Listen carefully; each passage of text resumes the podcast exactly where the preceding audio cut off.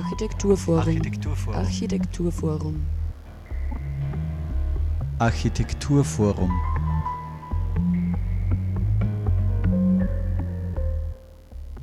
Hallo und herzlich willkommen zur aktuellen Ausgabe der Sendung des Architekturforums Oberösterreich. Heute unter dem Titel Im Archiv, wo ist das Stadtbegrün im Winter? Und wir beschäftigen uns außerdem auch mit dem Baukulturstammtisch Nummer 2. Pio Rana hat sich als Artist in Residence des AFO Architekturforum Oberösterreich mit der Situation des Stadtgrüns im Jahresverlauf in Linz auseinandergesetzt. Sein Fotoprojekt dokumentiert und konterkariert diesen radikalen Wechsel im Stadtbild und die damit verbundenen ästhetischen und formalen Qualitäten. Wir haben mit ihm über seine Arbeit gesprochen. Ein wesentliches Element der Veränderung über den Jahresverlauf bildet das Stadtgrün, das innerhalb der Stadt den quasi natürlichen Wechsel der Jahreszeiten spürbar werden lässt. Deutlich radikaler vollzieht sich die jahreszeitlich bedingte Veränderung bei den im Stadtraum verteilten, meist exotischen, aus anderen Klimazonen stammenden Kübelpflanzen. Sie geben der Stadt in den Sommermonaten ein südländisches Flair, wandern jedoch ab Herbst in ihr Winterquartier, um im ideal temperierten Gewächshaus bis zum Frühjahr zu überleben. Außerdem steht am kommenden Mittwoch, den 7. Februar, also morgen, um 18 Uhr der Baukulturstammtisch Nummer 2 ins Haus des Architekturforums. Thema dieses Mal ist die Zukunftswerkstatt der Stadt Linz. Welche Potenziale bietet sie und was erwarten wir uns von diesem Stadtentwicklungsinstrument? Dazu zu Gast im Studio Franz Koppelstädter, der Leiter des Architekturforums Oberösterreich. Am Mikrofon begrüßen euch außerdem Thomas Moser und Sarah Braschak.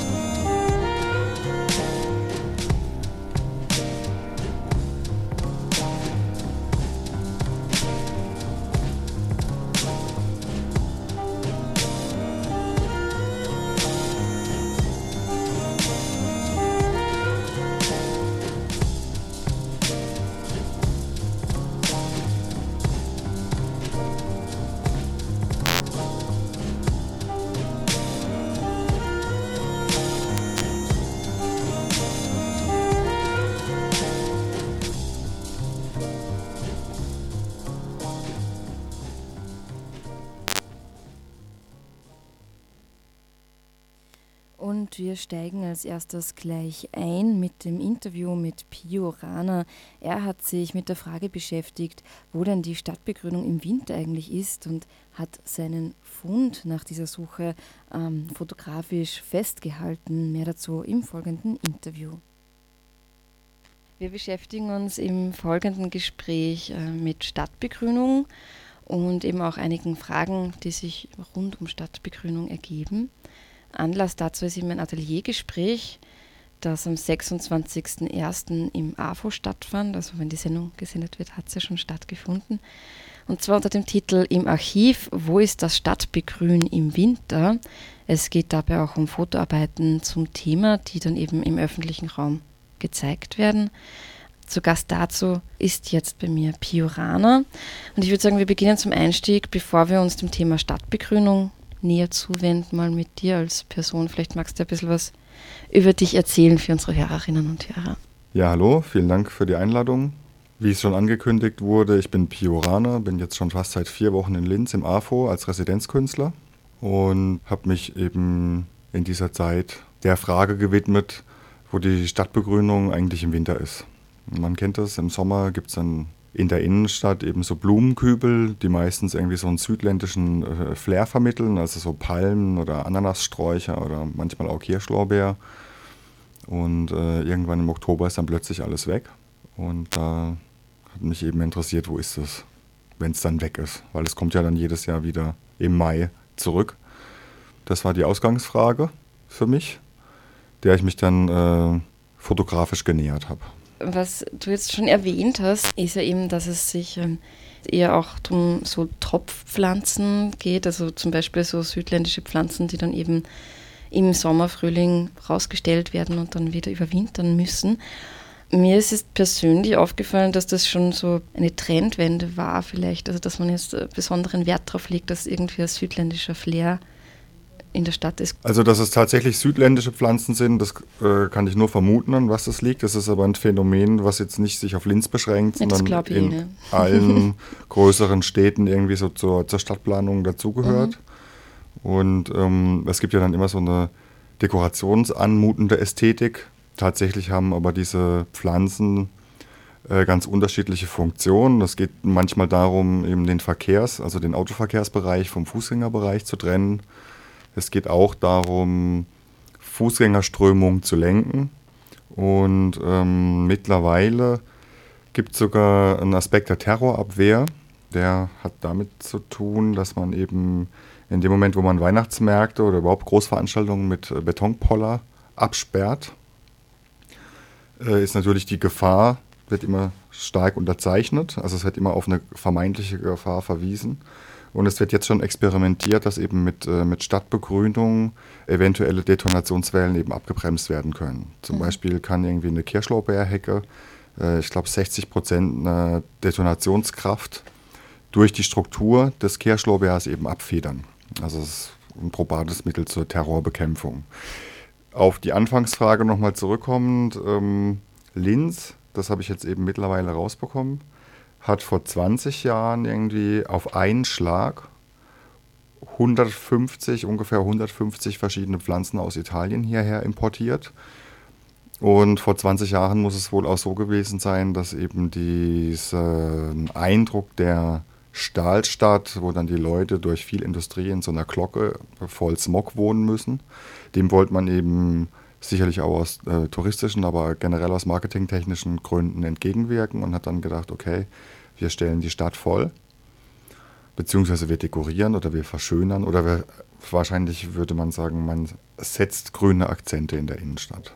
Es geht ihm, wie wir schon jetzt bemerkt haben, in dem Fall nicht um Kurierstadtbegrünung, also zum Beispiel, dass es irgendwelche Erdfleckchen in der Stadt gibt, die dann von Menschen aus der Stadt begrünt werden, sondern es geht um Stadtbegrünung von der Stadt selbst und wie das eben aussieht in Topfpflanzen.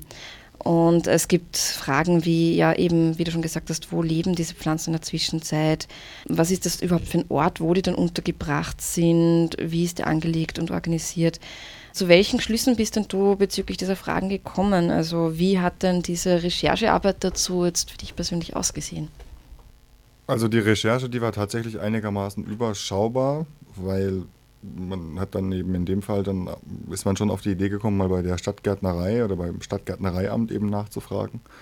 Viel interessanter ist aber, dass eben dieser dekorative Aspekt, den die Pflanzen in der Saison haben, irgendwie diese Pflanzen so wie so eine Staffage wirken lässt. Jetzt sind es ja sowieso Topfpflanzen und das unterstreicht diesen dekorativen Charakter nochmal.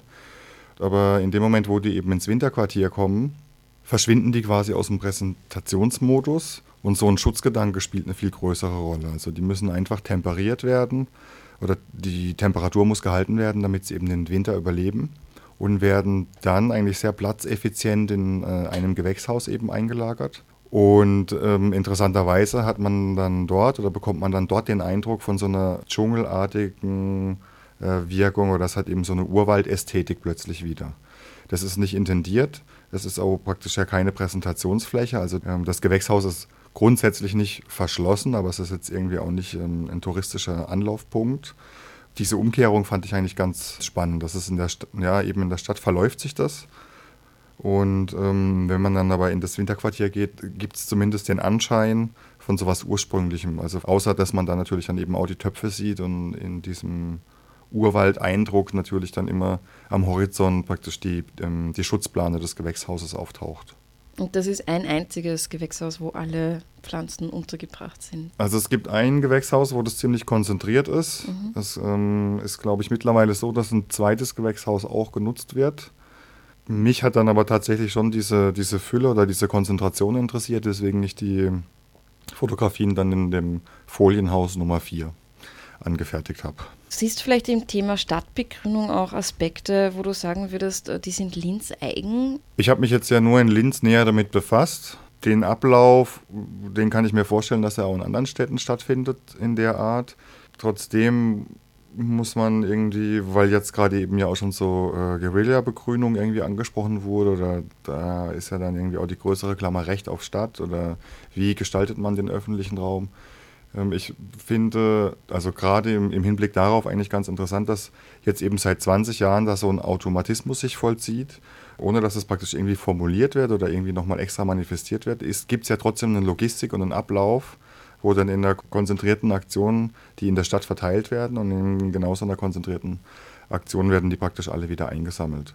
Und äh, das findet auch zu den Randzeiten statt, weswegen für den Stadtbewohner ähm, das irgendwie so einen Christkind-Effekt hat. Also plötzlich äh, ja, sind, die, äh, sind die Pflanzen halt da, beziehungsweise dann im Herbst dann wieder weg.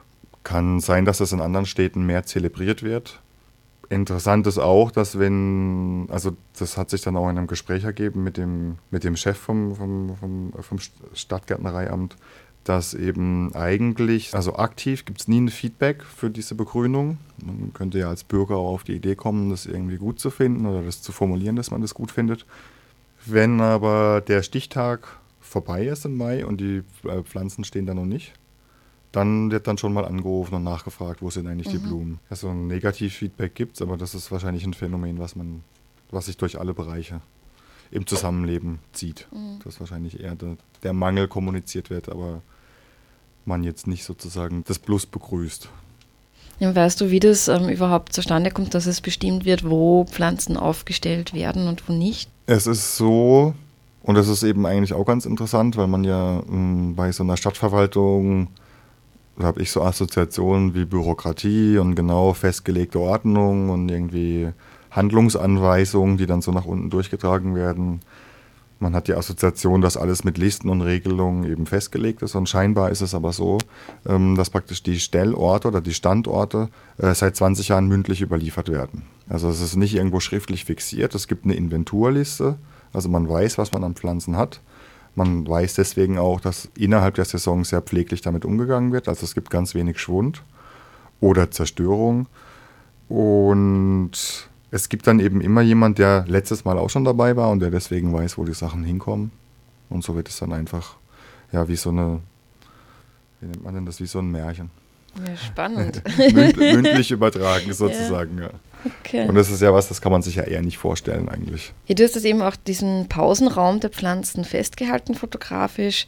Du hast jetzt schon ein bisschen was erzählt über die Eindrücke an dem Ort selbst, also dass es eben ein bisschen was Urwaldmäßiges auch hat. Vielleicht magst du ein bisschen was darüber erzählen, was dir jetzt beim Fotografieren dieses Ortes besonders wichtig war, warum es dir auch so wichtig war, diesen Ort fotografisch festzuhalten. Naja, erstmal ist es ja ein Ort oder ein Platz, den man eben nicht sieht. Ja, der auf der einen Seite eine sehr wichtige Funktion hat, aber eben nicht sichtbar ist oder zugänglich. Das finde ich eigentlich sowieso total schön und das finde ich irgendwie auch, dass man das eben mit fotografischen Mitteln ganz gut auch äh, vollziehen kann, eben durch Fotografie Dinge in eine andere Sichtbarkeit bringen. Worum es mir aber nicht ging, war jetzt quasi so eine, so eine Inventurliste zu erstellen. Also mir hat jetzt nicht daran gelegen, jede Pflanze vor neutralem Hintergrund äh, abzufotografieren. Äh, spannender fand ich, das hatte ich ja vorhin auch schon angedeutet, eben diese Konzentration. Und so gibt es eigentlich viele Fotografien, die eben ja wie so ins Gebüsch rein fotografieren. Also es ist nicht die einzelne Pflanze von ihrem Namen und ihrer Gattung her herausgearbeitet, sondern eigentlich eher dieses, dieses Moment des Waldes oder praktisch dieses Natürlichen eben. Ne? Also genau, es gibt dann so verschiedene Pflanzenteile, die dann eben ein Motiv zum Bild werden lassen durch die Strukturen und durch die unterschiedlichen Farben und vom technischen her ist es dann, ja, dass es eben Bilder werden sozusagen. Ne? Ich meine, die Motive hat man durch die Idee, aber dann hat man den Fotoapparat als technisches Hilfsmittel, den kann man ja wie ein Pinsel verstehen oder, mhm. oder eine Rakel, jetzt wie beim Siebdruck, aber am, am Ende geht es ja darum, äh, ja, Bilder zu malen mit Licht. Ja, und du bringst diese Bilder jetzt ähm, vom Gewächshaus wieder in die Stadt, also in den öffentlichen Raum. Wo werden die denn dann überall zu sehen sein? Wir hatten am Anfang darüber nachgedacht, dass wir quasi die Pflanzen, die ja jetzt gerade nicht da sind, durch die Abbildung ersetzen und sind dann aber dazu übergegangen, eben diese Pflanzen in einem anderen Teil der Stadt sichtbar zu machen. Und zwar dort, wo diese Kübelpflanzen eben nicht stehen. Und so haben wir uns quasi so eine, so eine imaginäre Kreislinie gedacht, die eben um diesen Pflanzenbereich äh, ist. Und die haben wir quasi bespielt mit diesen Aufstellern. Ähm, der Gedanke, das in die Stadt zu bringen, war natürlich zum einen eben so ein Wechselspiel, dass man praktisch eben was, was eben nicht sichtbar ist, äh, in einen Bereich des Sichtbaren rückt. Es geht aber vor allem auch darum, dass eben eine Ausstellung in einem Ausstellungsraum oder in einer Galerie oder in einem Museum eben für den Zuschauer eben bestimmte Hürden birgt. Also wenn man sowieso so sozialisiert ist, dass man sich Ausstellungen anguckt, äh, dann kennt man das Prozedere, dass man eben an den Eingangsschalter geht, ein Ticket kauft und äh, sich die Ausstellung anschaut oder dass man eben die Termine der Galerien kennt, um Ausstellungen anzugucken. Für mich war jetzt aber eben nicht uninteressant, dass man eben sagt, okay, wir halten die Hürden tief und machen einfach ein Angebot und, und äh, zeigen praktisch Bilder in der Stadt. Und ähm, man kann sich das eben angucken oder man kann es sich nicht angucken. Also es gibt dann an den Orten selber, wo die Fotografien gezeigt werden, auch keine weitere Information. Also es gibt quasi kein Vermittlungsangebot, mhm. aber es gibt eben das Angebot, sich ein Bild anzuschauen, ob man jetzt gerade in Joggingklamotten ist oder irgendwie äh, kurz mit dem Auto anhält. Das spielt dann eben einfach keine Rolle. Die Aufgabe ist dann halt, dass man sich dann halt ja, Antworten selber geben muss vielleicht. aber der Vorteil ist eben, dass es auch keine Cook-Anleitung gibt. Also man, man sieht das und dann ähm, gibt es eben kein aufgeladenes Drumherum, wie man sich jetzt dazu verhalten muss. Ich meine, es kann auch sein, dass einer irgendwie die Plakate um irgendwelche Schriftzeichen ergänzt oder sich eins abrollt. Aber das ähm, passiert eben, wenn es praktisch in der Öffentlichkeit ausgestellt wird, ist es zwangsläufig ungeschützter. Aber wie ich finde, auch ein demokratischeres Angebot. So Piorana im voraufgezeichneten Interview. Er war kürzlich Artist in Residence im AFO Architekturforum Oberös Oberösterreich und ist eben der Frage nachgegangen, was eigentlich mit diesen ganzen Pflanzen, die wir im Frühling und Sommer in Linz sehen, über den Winter passiert. Ja, Franz, wie ich mit ihm gesprochen habe, ähm, hat er gemeint, es kann auch sein, dass es im Nachhinein ähm, Möglichkeit gibt, äh, diese Fotos, die ja jetzt eben nicht mehr zu sehen sind in der Stadt, ähm, irgendwo nachzusehen. Ähm, Stimmt das? Oder? ja, ja, also diese Ausstellung im, im, öffentlichen Raum ist relativ kurz gefasst gewesen. Das hängt mit Genehmigungen zusammen. Man kriegt eine Genehmigung, die läuft für maximal zwei Wochen und so lang war diese Ausstellungszeit. Gestern Abend haben wir sie zurück ins AFO geholt und äh, es gibt noch eine Gelegenheit, sie zu sehen in unserem Ausstellungsraum, nämlich beim morgigen Stammtisch. Äh, dort sind sie alle versammelt noch einmal. Also nicht alle, weil es gibt anscheinend Sammler. Äh, wir haben so einen Schwund von circa 20 Prozent, die, die verschwunden okay. sind über diese zwei Wochen. Äh, kann ich auch ganz gut nachvollziehen. Ich glaube, der Pio hat es auch irgendwie äh, vielleicht schon zumindest einkalkuliert, dass es passieren kann. Finde ich auch irgendwie okay. Auf jeden Fall haben wir jetzt 20 Prozent weniger von denen. Aber es gibt noch, also das Projekt ist für uns nicht ganz vorbei. Ähm, es wird gerade gearbeitet an einem Nachsatz, an einem, also aus der Reihe der Publikationen, die seit einigen Jahren im AFO immer wieder unperiodisch ähm, verlegt wird. Da wird es äh, eine Broschüre geben mit den Arbeiten äh, vom Pio. Erstens einmal die Motive und dann nochmal eine Fotoserie zu den verorteten Plakaten in der Stadt. Also die eigentliche Arbeit zum Teil und dann die Dokumentation der Arbeit. Und dazu gibt es noch einen ziemlich interessanten Essay von unserem Architekturhistoriker, von Georg Wilberts, ähm, der eben dieser Frage nach dem Stadtgrün, wo das herkommt, was das für einen Sinn macht und warum wir sowas haben, nochmal erörtert. Also das wird dann in den nächsten Wochen irgendwann erscheinen und äh, wir arbeiten da fleißig dran. Und ähm, es gibt dann auch die Möglichkeit äh, für äh, zahlungskräftigere Sammler, die nicht die Plakate klauen müssen, sondern die auch äh, investieren wollen, kann man auch eine Fotoedition kaufen. Die liegt bei uns auf. Ähm, die hat der Piorana äh, jetzt noch zusätzlich aufgelegt äh, mit äh, drei Motiven aus den Stadtgärten in Schwarz-Weiß auf hochwertigen Druck. Also wie gesagt, ähm, die einfachste Möglichkeit, um das nochmal nachzuschauen, ist morgen beim Stammtisch. Da wollten wir ja noch kurz drüber reden, was, denn, was wir denn da machen. Ähm, da sind die nochmal versammelt. Und jetzt habe ich mich schon selbst übergeleitet, jetzt kann ich gleich weiterreden. der Baukulturstammtisch äh, ist ein neues Format, das wir seit äh, Dezember äh, betreiben.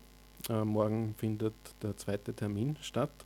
Und an und für sich hat das schon eine längere Geschichte, dieser Stammtisch. Also meine Vorgängerin, die Gabi Kaiser, hat schon bei meinem Übergabegespräch gemeint, äh, es braucht ein Format, das formlos oder informell ist äh, für einen Austausch für Architektur- und Baukultur-Interessierte, wo man nicht äh, was vorgetragen kriegt oder was, äh, was nur konsumieren kann, sondern es braucht äh, mehr Möglichkeit zum Austausch. Und nach langen Hin und Her und vielen verschiedenen Ideen ähm, haben wir gesagt, wir, wir probieren das jetzt einfach, ohne uns ein enges Korsett zu geben. Ähm, das bedeutet, das Format ist relativ flexibel und es ist auch nicht was, das wir unbedingt äh, selbst äh, betreiben wollen.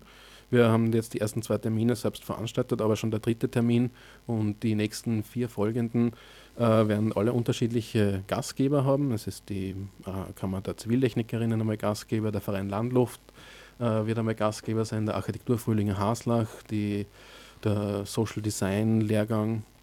Ähm, der Universität der angewandten Künste in Wien wird Gastgeber sein. Wir werden uns machen in Kooperation äh, mit, äh, mit, äh, mit der Kulturtankstelle und so weiter. Also es funktioniert anscheinend sehr gut, es gibt diesen Bedarf und äh, es wird auch nicht nur bei uns im AFO passieren, sondern eben auch an anderen Orten in ganz Oberösterreich verteilt. Also in Ottensheim, Haslach ähm, und wo es dann noch hingeht, das werden wir dann sehen. Ähm, es gibt auch was zum Essen, das gehört zum Stammtisch dazu und man kann auch trinken. Äh, man kann sie formlos austauschen, aber es ähm, hat sich herausgestellt, dass es nicht schlecht, ist, nicht schlecht ist, wenn man ein Thema sich stellt. Man muss ja nicht sklavisch an das Thema halten, aber wir werden morgen mit, äh, mit sowas beginnen, nämlich mit der Zukunftswerkstatt. Äh, das ist was, was aktuell ähm, in Linz diskutiert wird und ähm, auch durchaus konkret ist, aber das noch formbar ist. Und wir wollen uns austauschen darüber, was denn diese Zukunftswerkstatt das, das Sicht unseres Publikums äh, sein soll. Äh, vielleicht nur kurz, was, was es jetzt ist, die Zukunftswerkstatt. Das ähm, ist etwas, das auch schon eine längere Vorlaufzeit hatte. Wir haben bei uns im Haus im April 2016 eine Veranstaltung gehabt, eine Gruppendiskussion einen Gruppenworkshop gemeinsam mit der IG Architektur, wo diskutiert worden ist unter dem Titel Wer plant die Stadt? Es ist diskutiert worden, was sind die Potenziale, was sind die Schwächen in der Stadtentwicklung von Linz, wer, wer kann, wer will, wer soll was tun, äh, um die Lage zu verbessern, Potenzial. Und eines der Vorschläge, die dann am Schluss an der Wand gestanden ist, hat geheißen Planungszelle oder, oder so. Es hat keinen richtigen Namen gehabt, aber es war eine Einrichtung, die unabhängig jetzt von tagesaktuellen Problemen, von, von so verkehrspolitischen Notwendigkeiten, sie überlegt, wo soll eine Stadt wie, hin, äh, wie Linz sich hinentwickeln. äh, und wie soll sie das machen.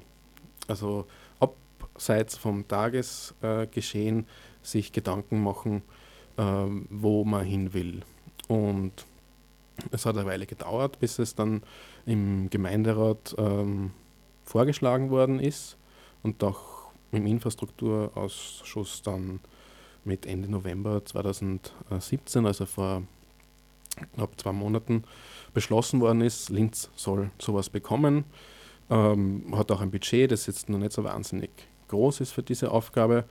Aber äh, Linz hat beschlossen, die, also der Gemeinderat von Linz hat beschlossen, Linz bekommt sowas. Ähm, und es werden da beteiligt sein einmal die politischen Akteure, vom Bürgermeister, Infrastrukturreferent und, und äh, Vertreter von den Gemeinderatsfraktionen, der Direktor von Planung und Technik Umwelt, äh, der Gunter Amesberger wird auf jeden Fall dabei sein.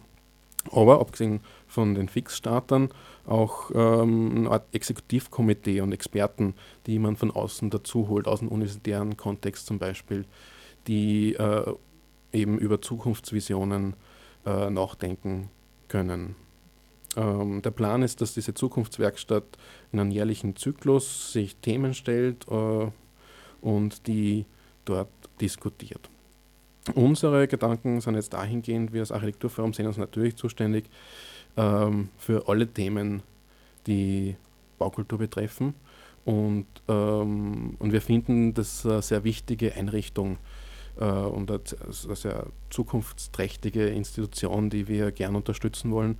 Und morgen wollen wir darüber reden, äh, was denn unser Publikum und unsere Gäste so für Vorschläge haben oder was sie darüber denken, dass das sein soll. Ja, das heißt, da wird es dann auch noch eine gemeinsame ähm, Diskussion sozusagen geben. Genau, also der Stammtisch äh, ist ja traditionell ein Ort des Diskurses auf unterschiedlichen Niveaus. Wir versuchen natürlich, das Niveau sachlich zu halten. Aber wenn jetzt nochmal wer äh, seine Meinung wirklich laut sagen will, dann ist der Stammtisch auch ein richtiger Ort dafür, durchaus. Ja. Äh, Im Endeffekt hoffen wir natürlich, dass es ein konstruktives Klima gibt, um dort zu reden. Ja, ähm, ich würde sagen, wir gehen gleich mal über auch zu den nächsten Terminen im AFO, weil wir haben ja nur mehr zwei Minuten jetzt. Thomas, ähm, bitte, genau.